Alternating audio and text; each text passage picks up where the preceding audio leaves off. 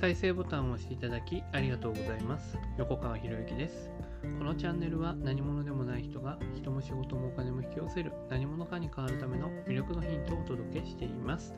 今回のヒントはまず動かすべき人は誰かということで、まあ、前回からのね続きになるんですけれども、まあ、前回は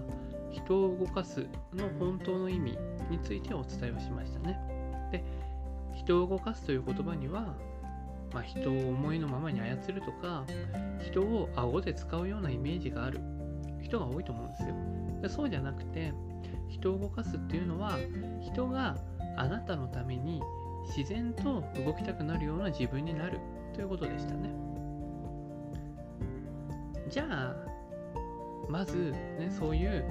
周りの人たちが自分のために動きたくなるような人になるために動かすべき最初の人物は誰なのかということなんですけど、まあ、これはもう正解が出てるかなと思うんですけどねまず動かすべき人というのは自分自身ですよね自分がまず動かなければ周りの人たちは動かないんですよ。でこれね多くの人は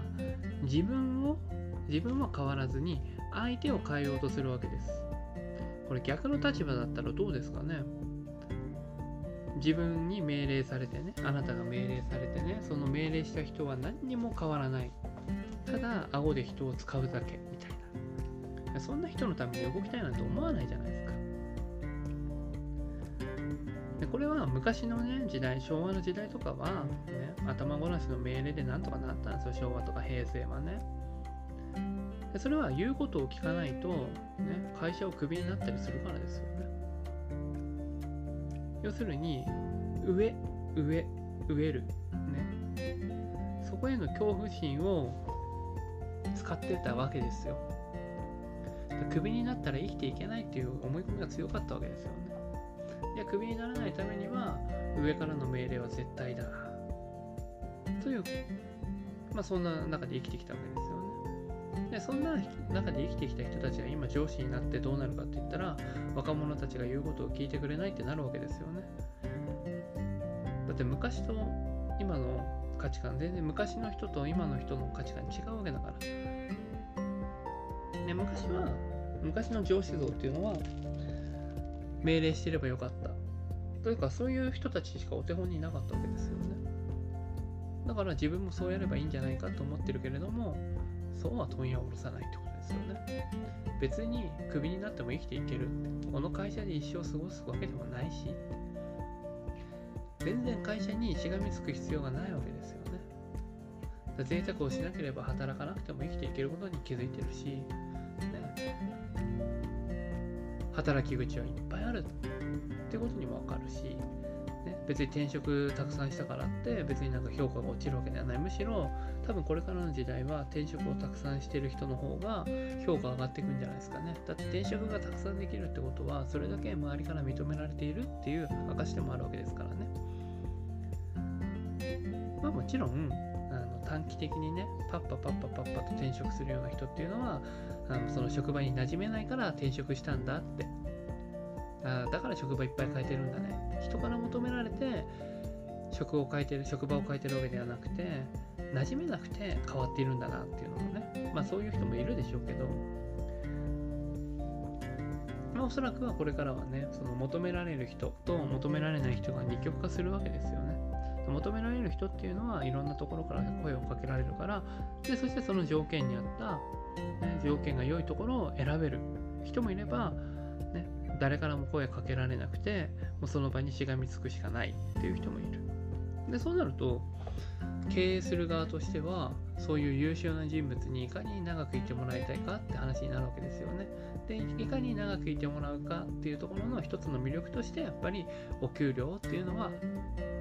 出てくるわけですよ。だからお給料を少し高くねその周りの会社から比べて高くするっていうでそうやってどんどんどんどん二極化っていうのができていくような、まあ、そんな時代になっていくわけですよね。まあ、すでになってるっても言えますよね。で、まあ、雇われるのが嫌だっていう人は例えば僕みたいにね雇われるのが嫌だっていう人は自分で独立してで自分でお客様をに貢献してねでそうやってお金をいただくっていう手段もできるわけですよ。まあ、どの道選んでも別に正解不正解ないですからね。自分がどういう働き方をしたいのかっていうのが自分で今はもう選べる時代になりますよね。とした時に自分がまずその理想とする働き方ができるような自分になるために動かなきゃいけないってことですよ。一生懸命にまず自分が変わるってことですよね。自分を変えていく。自分が変われば周りも変わっていきますから。自分は何にも動かないのに人を動かそう。自分は変わらないのに人を動かそう。なんてずるいことを思っていると人は動いてくれないわけですよね。人がもう自分のために動きたくなっちゃうくらいの魅力のある人を動かせる人間になるしかない。だもう自分で自分を磨き続けるしかないんですよね。成功っていうのは人が自分のために動いてくれるかどうかですよね。独立して何か商品を売るって言ったらその商品の魅力もそうなんだろうけど誰から買うのかっていうところになるわけですよ同じ商品を特に売ってるんであればね。で買うっていうのも行動の一つですよね。あなたから買いたいって。あなたの出すものから買いたいって。そんな自分になることっていうのは絶対に必要なんですよ。その魅力がないのに人を動かそうとしても無理ですよね。まあ、僕がお手本としている一番の人は誰かっていうとやっぱこれは納税額ナンバーワンの斎藤ひとりさんだなと思ってるわけですよね。斎藤ひとりさんにはたくさんの人が集まってるわけじゃないですか。じゃなかったらあの納税額1位になんかならないですよね。納税額1位になるってことはそれだけたくさんの人が商品を買ってくれてるってことですよね。じゃあどうしてそんなそれだけの人が斎藤ひとりさんのところに集まってくるのかその秘訣をこう語っているんですよね。人をコントロールして動かそうなんて思ったことはないよって。逆に逆にこの人たちに喜んでもらうにはどうしたらいいんだろう。どうしたらこの人たちが幸せになるのか。ということを常に考えているって。それをずっと考えて人と接していったら勝手に人が動き出してくれるようになったっていうんですよね。人を幸せにしようと考えている人の周りには必ず人が集まってくるんだよって。もしあなたの周りに人が集まっていないという状況があるんであればそれは人の幸せより自分の幸せを考えちゃってるんじゃないの？っていうことなんですよね。人が幸せになることが自分の幸せだって考えるわけです。斎藤ひとりさん。でも、まあ、僕のような凡人とは、まず自分が幸せになる。自分が幸せだから人を幸せにできるってなっちゃう。まあ、それもその考え方もね、絶対必要なんだろうけど、だって自分が幸せだって思ってなければ人に幸せを与えることはできないですからね。だからそのバランスの割合ですよね。バランスの周りの人たちが不幸になってるにもかかわらず自分は幸せだって考えて、ね、自分の幸せを優先するっていうんだそんな人のとこに当然人は集まらないですよね。いつもあの人は自分のことばっかり考えて。そうじゃないそうじゃない。人の、ねま、自分は根底には幸せなんだよってものを持っている。自分はいや幸せだな。というその状態で人の幸せを考えるんです。で人の幸人が自分が幸せであることをっていうのはこれはね前々回になぜ幸せになりたい人は幸せになれないのかっていうところの音声でもお話ししたんですけれどもこれは欠けている部分を埋めようとするんじゃなくてね欠けている部分を他人に埋めてもらおうとする人っていうのは絶対に幸せになれないんですよね。というよりも周りの人たちがそれを察知するから一緒にいたくないと思っちゃうわけ。だからまずは自分が自分の幸せである。ね、今自分が持っているもの自分の目の前にあるものそれに幸せを感じられる自分であある。でその上で周りの人たちの幸せのこの人たちを幸せにするにはどうしたらいいのかなって。この人たちに喜んでもらうためにはどうしたらいいんだろう。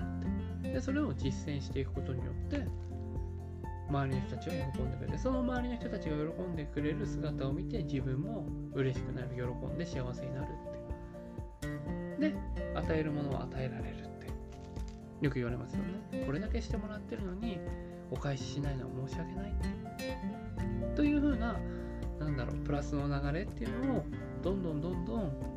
作っていってる人なんじゃないかなってまあ斎藤ひとりさんのお話とか聞いてて思うんですけどねだ音声ね、斎藤ひとりさんの本とか音声とか聞いてて、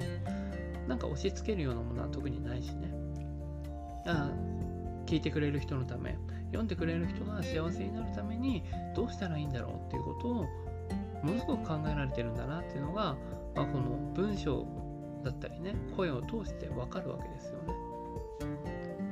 だ自分も、まあ、僕自身もね、それを真似て、ね、そうなりたいなと思っているわけですよ。だけど、斎藤ひとりさんのように今なってないってことは、斎藤ひとりさんと僕のあり方、やり方には大きな差があるんだろうなって、じゃあその差をどうやって埋めていくのかなっていうのが、まあ、日々の研究だったり、日々の学びだったり、学習だったり、修行だったりっていうところにつながっていくわけです。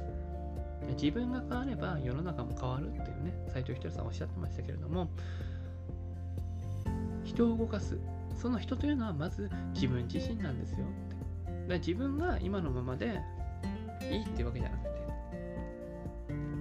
常に常に自分を変えていくっていうこと。その変えていっているその姿を見ることで姿、まあ、変えていくっていう、ね、その姿が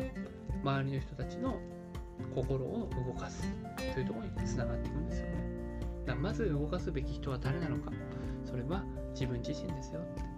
人の中には常に自分っていうものが最優先にいるということをぜひ覚えておいていただければなと思います。はい、今回以上になります。このチャンネルでは一人一人が大切な人を幸せに導き世の中にするためあなたの人生経験で培った魅力を生かして何者かとして活躍してほしいそんな思いで配信をしています。このチャンネルの音声を隠さず聞いていただくと魅力ある人たちの考え方や立ち居振る舞いが分かり人も仕事も他にも引き寄せる何者かに変わっていくことができます。ぜひチャンネルフォローやお友達へのシェアをしていただいて一緒に何者かになることを実現できたら嬉しいです。魅力のヒント今回は以上になります。最後までお聴きいただきありがとうございました。また次回お会いします。横川博之でした。